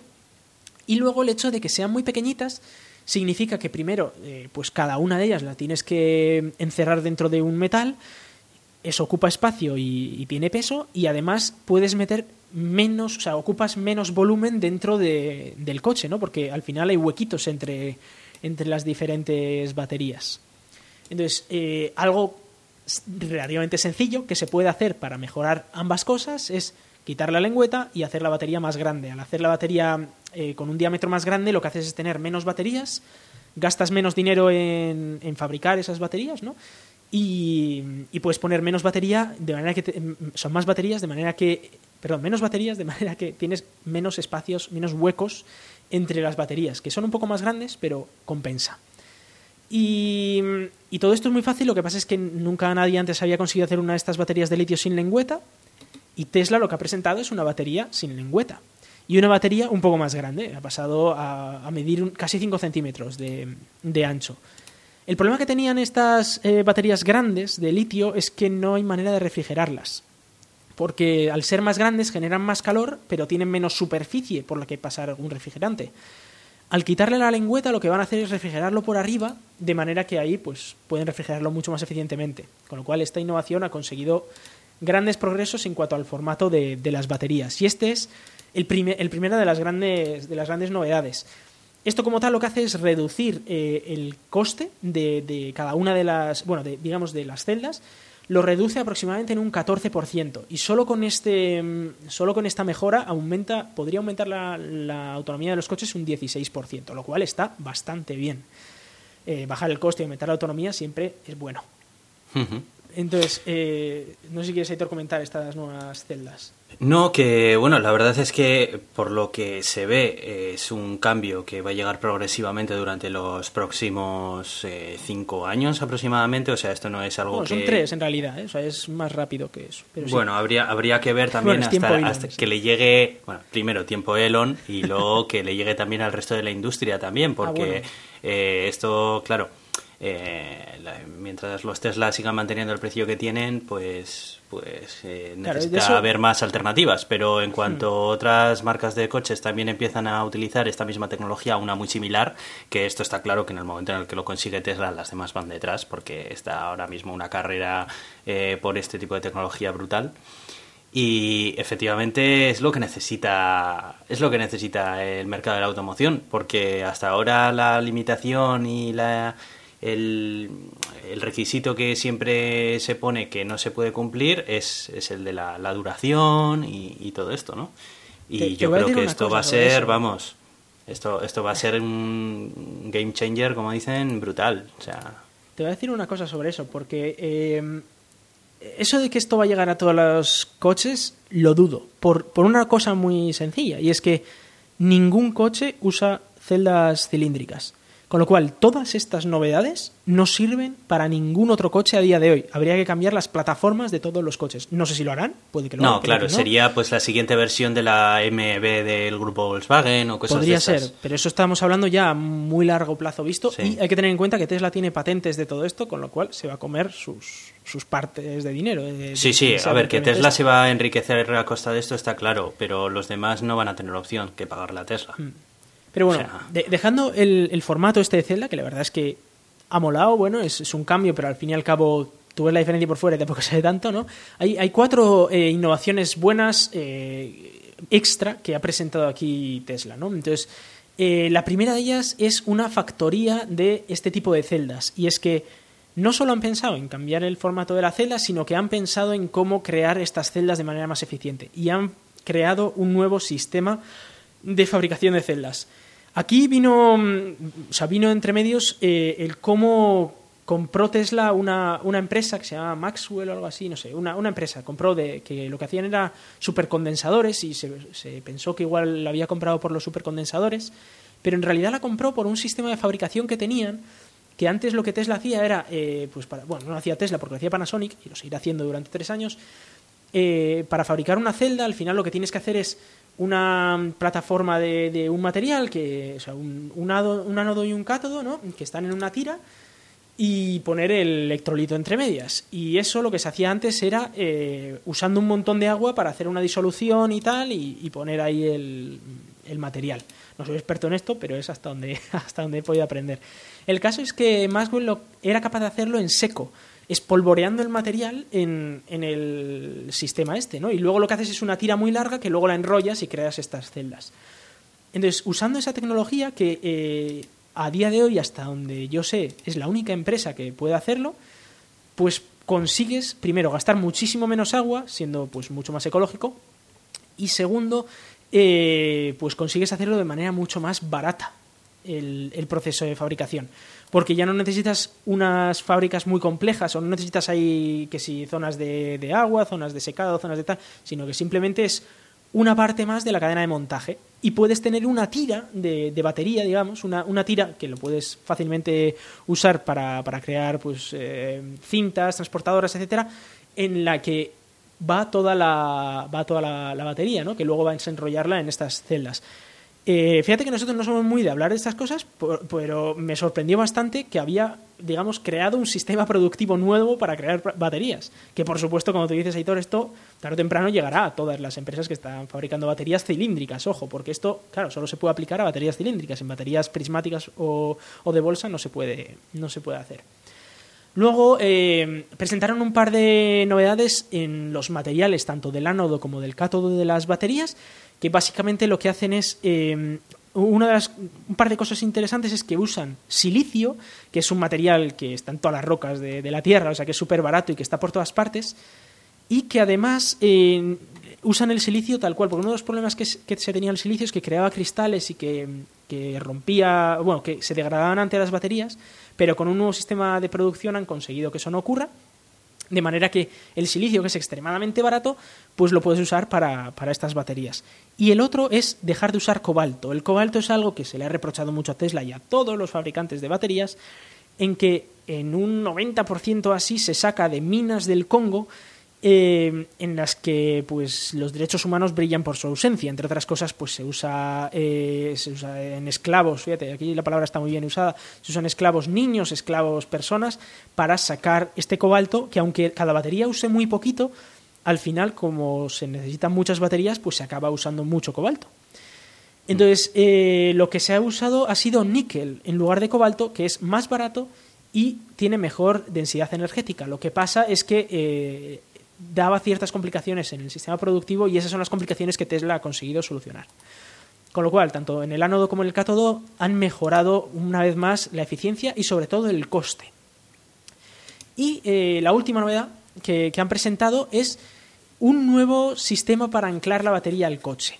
En lugar de, como hoy en día, tú tienes el coche y debajo le metes una batería, es usar la batería como el propio chasis del vehículo. Es decir, que tú tienes una parte delantera del coche, una parte trasera del coche, una parte superior del coche y la parte de abajo es la batería como tal. Eso lo que hace es, primero, mm, quitas todas esas partes que lo que hacen es sujetar el coche, digamos, de, ahí, eh, que son trozos de metal que al final ocupan espacio y no le estás dejando meter eh, más baterías en el coche.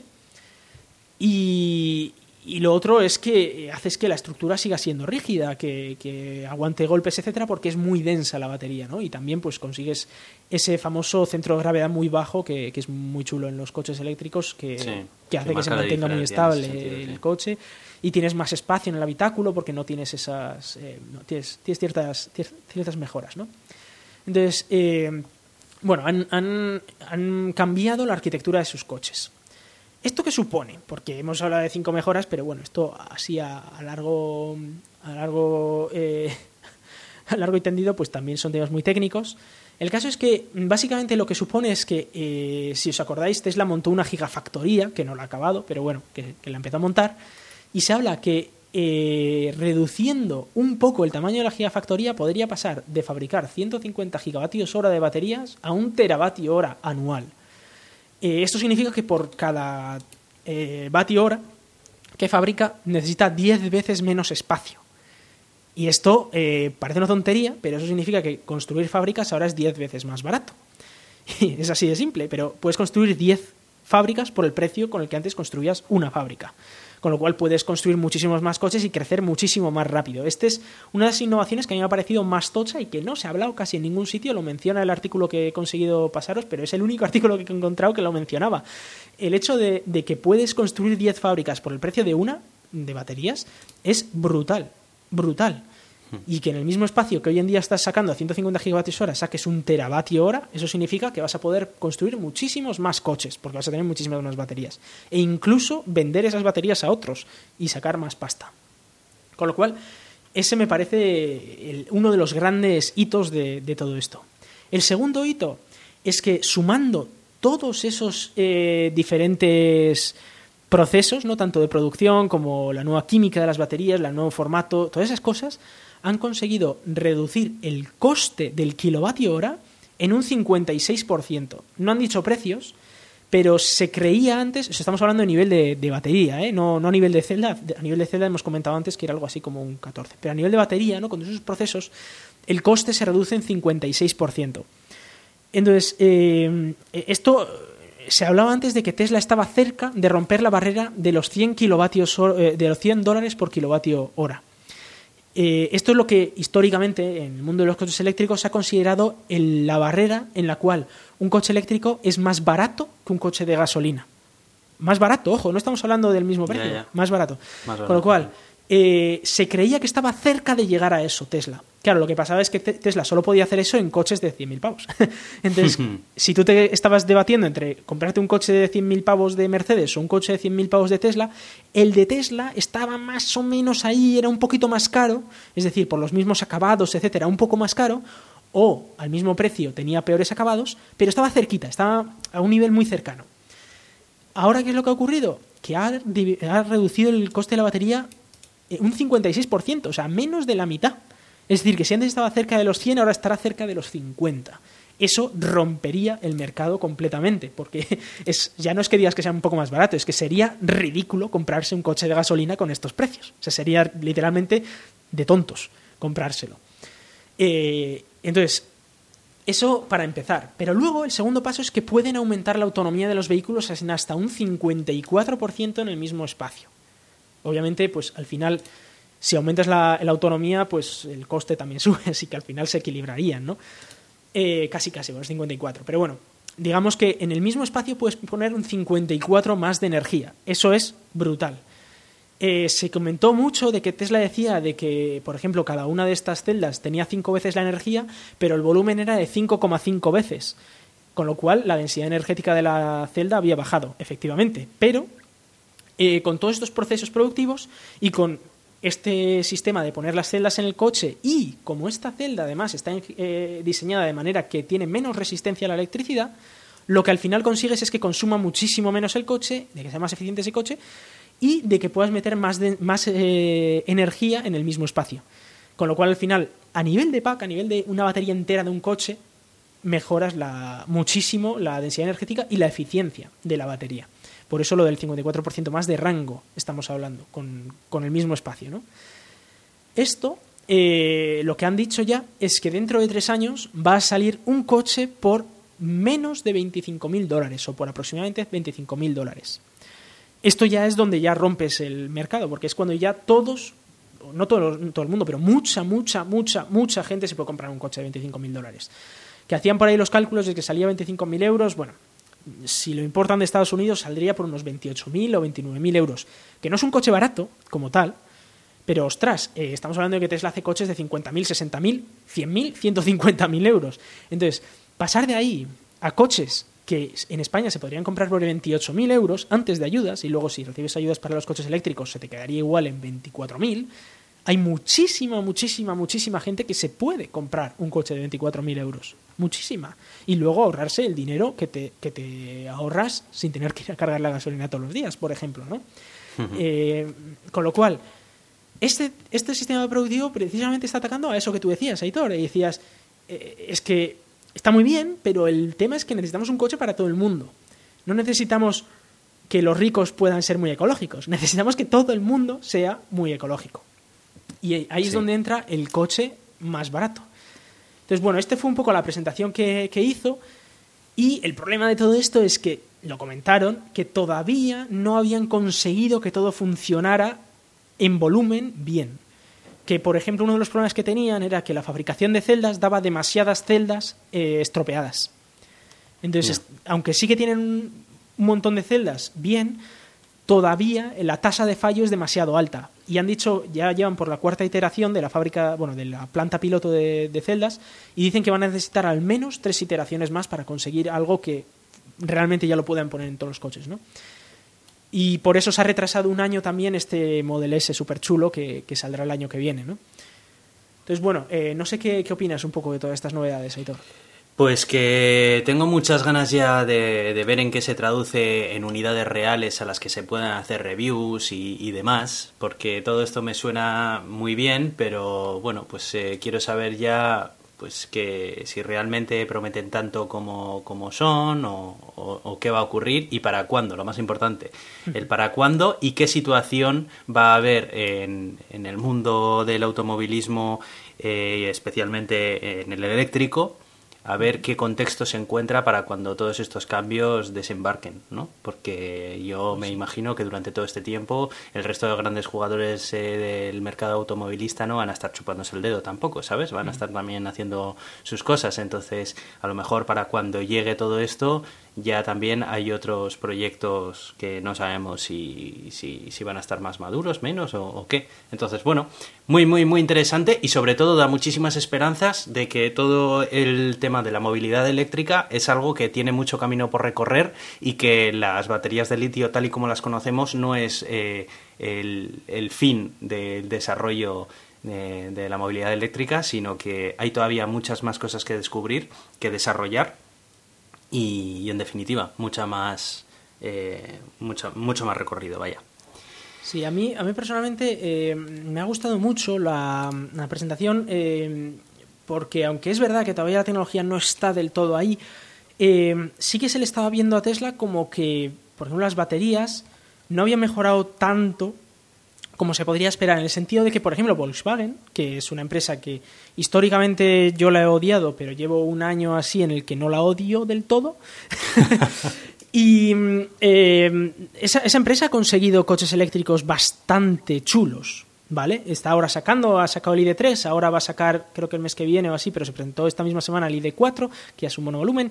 Bueno, está sacando ciertos coches que están muy bien y sobre todo a un precio muy razonable comparando con Tesla. Tesla es muy caro. Es verdad que son coches premium, pero Tesla es muy caro. Entonces, el, ver un fabricante que esté sacando coches a un precio más reducido, tampoco digo que sean baratos, porque no son baratos los Volkswagen, pero a un precio más reducido, eh, estaba haciendo. A mí me estaba mostrando a Tesla como que, vale, muy guay y estás teniendo unos coches para ricos estupendos, pero ¿dónde está esa idea original de Tesla de, eh, de avanzar, ¿no? La el, la llegada de, del transporte sostenible.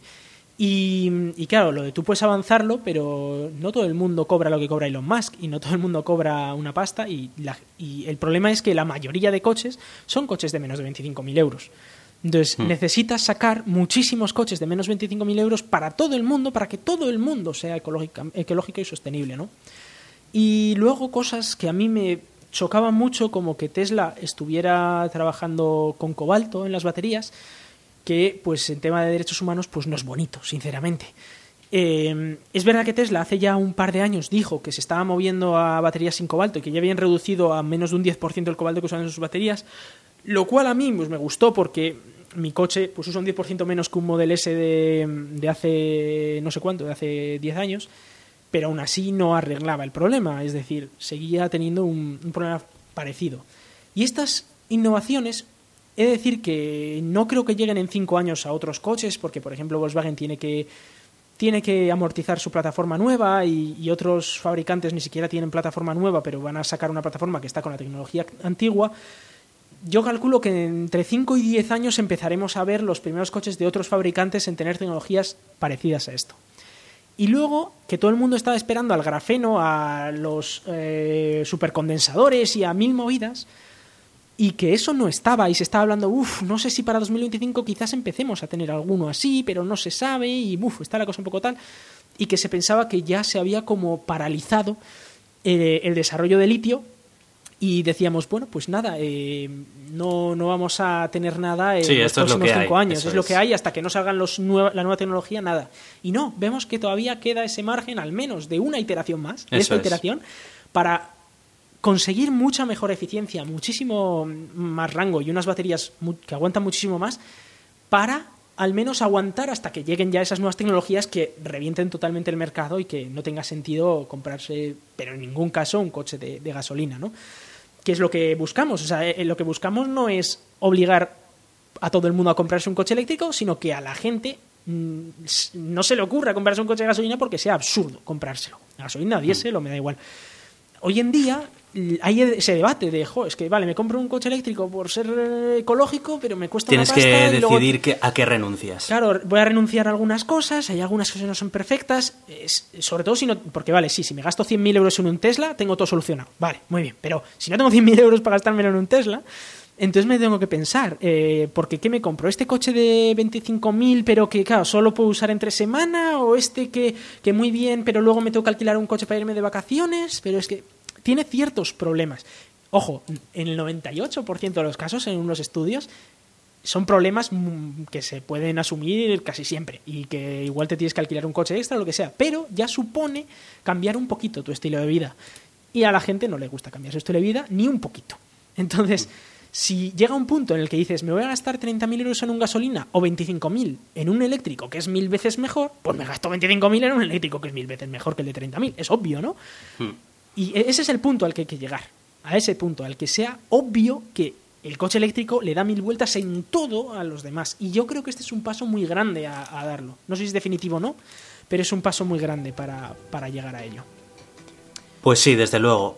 Bueno, Iván, pues eh, yo te diría que con esto ponemos ya el cierre a este episodio, que nos hemos extendido más de lo habitual, pero creo que había muchísimas ganas de grabar, lo hemos disfrutado muchísimo y sobre todo porque teníamos temas que daban para debatir bastante acerca de ellos. Eh, esperamos que a vosotros que nos escucháis también os haya interesado un montón, eh, que hayáis estado entretenidos durante todo este tiempo que hemos pasado de vuelta de vacaciones de verano.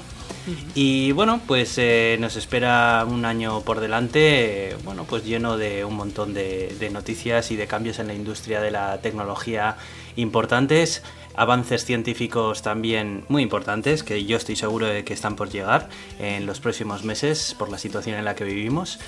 Y, no sé, no sé si quieres añadir algo más, Iván, y si no, pues nos despedimos simplemente cuidaros mucho, que ya estamos viendo que la cosa no está para tirar cohetes, especialmente en España. Fíjate que cuando dijimos que en España no era de lo peor, lo dijimos, y ahora que, España es lo peor, también lo decimos. Y, nada, mucho cuidado con, el virus, eh, pero aún así, pues intentad disfrutar de, cosas como los podcasts, o de la tele, o, de un paseíto con la familia por algún sitio en el que no haya gente. Pero, pero con cuidado. Eso es. Pues muchas gracias y hasta pronto.